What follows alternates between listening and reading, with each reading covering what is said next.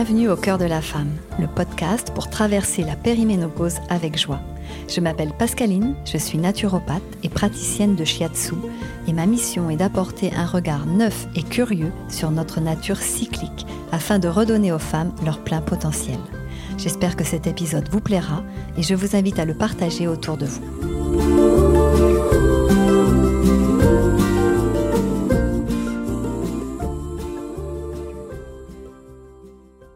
Bonjour divine femme. Aujourd'hui, je vous accueille dans l'archétype de la mère ou femme aimante. Cet archétype est en lien avec la phase ovulatoire, avec l'énergie de l'été et du rayonnement, avec le sud et avec la pleine lune. Vous savez, lorsqu'on voit la lune toute ronde illuminant le ciel. Il est aussi relié à l'énergie du cœur en médecine traditionnelle chinoise, laquelle est de nature yang. Et la mère ou femme aimante nous connecte avec la rencontre, avec l'amour, avec l'ouverture, à la relation et aussi au cocon, au foyer et au maternage. La phase ovulatoire, qui est en lien avec l'archétype de la mère, correspond du 14e au 21e jour. Durant cette phase, la quantité d'œstrogène est à son summum et l'un des follicules est arrivé à maturité. Le cerveau reçoit alors le signal que c'est le bon moment pour sécréter l'hormone LH ou appelée hormone lutéinisante, et lorsque cette hormone est à son pic, en général autour du 14e jour, l'ovulation a lieu. L'ovule est expulsé en dehors d'un des ovaires. Personnellement, lorsque j'avais encore mes cycles menstruels, je sentais très clairement mon ovulation et je devinais assez facilement quel ovaire ovulait. Et je sais que c'est également le cas pour de nombreuses femmes. Donc l'enveloppe du follicule va se transformer alors en corps jaune qui se maintient à l'intérieur dans l'ovaire les 14 jours suivants.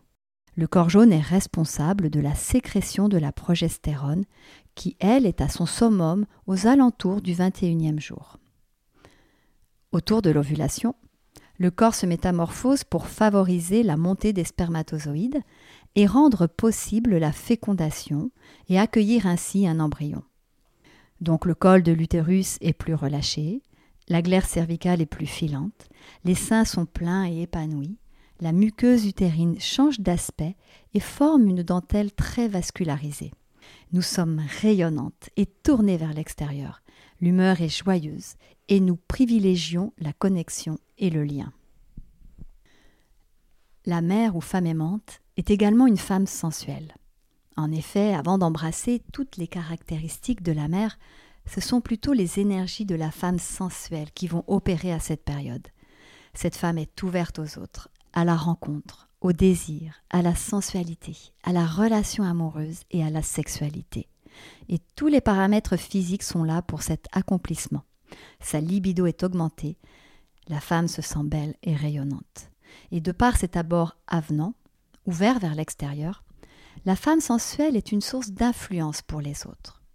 Elle a une capacité de persuasion qui lui permet d'obtenir assez facilement ce qu'elle souhaite. Ce n'est pas une intrigante, c'est juste qu'elle sait, un peu comme une reine, que peu de choses lui résistent. La femme sensuelle a cette patience et cette douceur propre à créer de nouvelles relations et de nouveaux partenariats. Ce qui fait que beaucoup de relations vont être facilitées. La femme aimante se sent aussi concernée par ce qui se passe pour les autres femmes dans le monde ce qui lui confère aussi cette propension à œuvrer pour la paix. Elle a des facultés à communiquer et offre facilement de l'attention aux autres.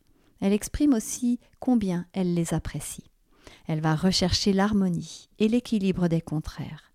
Elle est dans le respect d'elle-même et des autres, et elle rayonne. Le rayonnement est vraiment l'aspect le plus marquant de cette période et de cet archétype. La femme a un magnétisme naturel, et sa présence est très recherchée. C'est également le temps de la mère nourricière. Avec le déploiement de l'ovulation, la mère nourricière a cette qualité d'amour inconditionnel, cette ouverture du cœur qui permet le donner-recevoir juste et équilibré. Elle est bienveillante et compatissante, elle entoure, elle protège, elle soutient, elle nourrit, elle prépare le cocon et le nid douillet pour accueillir son entourage proche. Elle aime que tout le monde se sente bien à son contact. Et grâce à cet archétype de la mère, la femme coopère facilement avec tout le monde. Elle est en contact également avec ses émotions et avec celles des autres, et elle comprend plus facilement les besoins d'autrui. Elle est en empathie. Elle écoute. Elle contribue également à propulser ses enfants et à leur donner confiance en eux. Elle peut aussi se transformer en mère sacrificielle. Avec cette tendance à dire oui facilement à beaucoup de choses à la fois, à se mettre au service des autres sans compter, la mère peut devenir mère sacrificielle, acceptant des compromis pour faire plaisir ou pour répondre à ce qui est attendu d'elle par sa famille et ou par la société. Et son entourage en général valorise et gratifie cette période parce que la femme va se démultiplier sans cesse. Mais ces sacrifices peuvent être réalisés que sur une courte période, quand il y a besoin. Mais lorsque cette situation s'installe sur le long terme, elle entraîne la mère dans un puissant fond. En considérant les besoins des autres avant les siens, la femme s'oublie et s'épuise à donner. Parce que cela se fait à partir d'un vide en elle, d'un manque de soins et d'attention pour elle-même.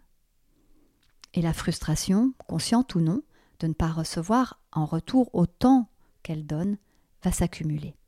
Un cercle vicieux se met alors en place. La mère sacrificielle donne encore plus, jusqu'à se tarir. Elle commence à douter d'elle-même et de sa capacité à faire les choses et à être dans le monde. Et elle se demande où est sa place. Elle éprouve de plus en plus de difficultés à établir une frontière entre participer au bien-être des autres et s'apprécier personnellement. En s'oubliant ainsi, elle passe à côté d'elle-même et de la réalisation de ses propres objectifs et de son propre épanouissement. Et ce qui se passe, c'est qu'elle va alors faire peser sur son entourage cette insatisfaction, cette frustration profonde, tout simplement parce qu'elle ne la connaît même pas et qu'elle ne la comprend pas. Elle va alors utiliser le chantage affectif ou tout autre moyen pour faire culpabiliser l'autre, avec ces petites phrases du genre avec tout ce que je fais pour toi, ou avec tout ce que je fais pour mon travail, ou avec tout ce que je fais pour mes enfants, et elle attend une reconnaissance sans cesse. Jusqu'à devenir une meilleure mère pour soi-même, et à comprendre que nous avons à nous accorder cette propre reconnaissance et à ne pas l'attendre de l'extérieur. À nous, en tant que femmes, de nous offrir ce dont nous avons besoin, de poser nos propres limites, de définir nos priorités personnelles. Et même si c'est dans notre nature profonde d'être au service des autres, à nous d'être une meilleure mère pour nous-mêmes. Et cela commence par reconnaître ce à quoi vous pouvez dire oui ou non. Agissant ainsi, vous vous respectez et vous vous faites respecter. Être une meilleure mère pour soi-même, c'est ressentir ses besoins fondamentaux et les nourrir. En vous apportant du soin et en vous mettant à l'écoute de votre corps en priorité, en vous accordant du temps pour votre vie personnelle, intime, vous remplissez, vous régénérez vos espaces intérieurs Célébrez aussi tout ce que vous faites déjà et combien cela enrichit la vie d'autrui. Donnez de la valeur à vos contributions. Les autres n'en seront que plus honorés. Reconnaissez votre propre valeur et voyez qu'elle est aussi importante que celle des autres. Entraînez-vous alors à l'autosatisfaction et à la gratification pour augmenter l'estime de vous-même et être moins dans l'attente d'une valorisation extérieure. Et je sais combien cela demande un entraînement et un travail sur soi. Accueillez que vous pouvez aussi avoir besoin de soutien, de douceur, d'aide, et que vous pouvez apprendre à l'exprimer. Partagez alors clairement votre besoin parce que personne ne peut deviner ce qui se passe pour vous. Comment pouvez-vous rencontrer et bénéficier de toutes les qualités de l'archétype de la mère ou femme aimante dans votre vie? Pour les femmes menstruées, et en préménopause, appuyez-vous sur la phase ovulatoire. Pour les femmes ménopausées, connectez-vous à la pleine lune sur une période de trois jours avant et trois jours après. Et vous pouvez également vous connecter à la saison de l'été. Cette phase de la mère ou femme aimante est très valorisée dans la société patriarcale. Cette phase de la mère ou femme aimante est très valorisée dans la société patriarcale et dans les sociétés traditionnelles. Et la femme reçoit de la reconnaissance de son entourage. Et c'est cette gratification extérieure qui la prédispose ainsi à rester dans cette phase et à s'en vouloir d'avoir des périodes moins propices au lien et des moments où elle est moins conciliante. Pour connecter cet archétype de la mère, il suffit de vous connecter aux autres. C'est en effet le moment suprême pour entrer en relation avec les autres et partager des moments d'intimité, notamment avec son amoureux. Appréciez d'être en présence l'un de l'autre. Donnez-vous rendez-vous et offrez-vous du temps de qualité et des échanges de cœur à cœur. Avec vos enfants ou votre entourage proche, cultivez la présence attentive et remplissez l'espace du lien avec douceur et encouragement.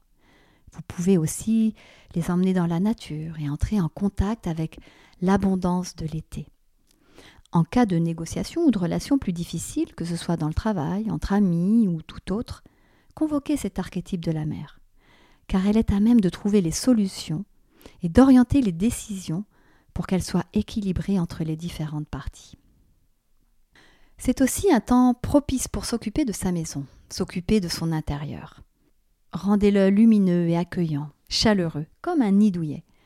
Cette phase est également le bon moment pour recevoir chez soi.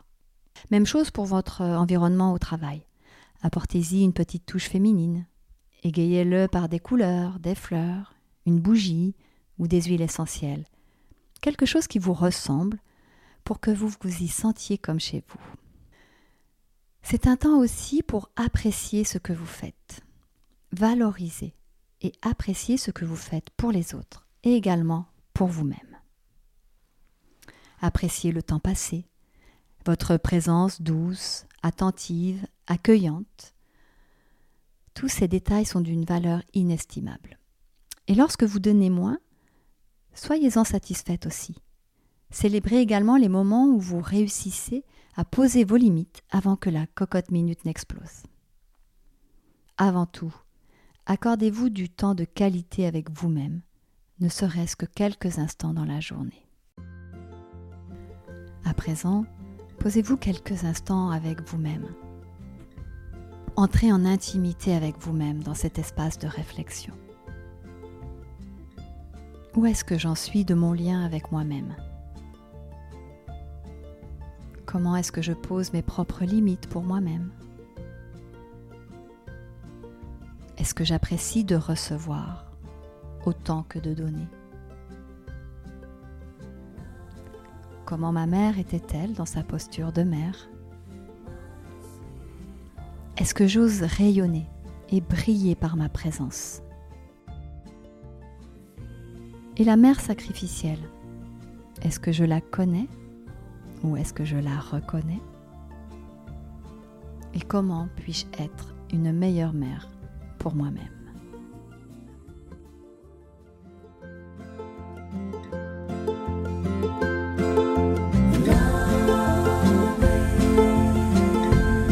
J'espère que cet épisode vous a plu. Si oui, et si mon podcast vous permet des prises de conscience qui transforment votre vie, je compte sur vous pour le noter dans votre application préférée et pour le diffuser auprès de vos proches, car c'est la meilleure façon de soutenir mon travail. Si vous souhaitez aller plus loin, je vous invite à me retrouver sur mon site internet où vous retrouverez toutes mes activités. Belle continuation et portez-vous bien.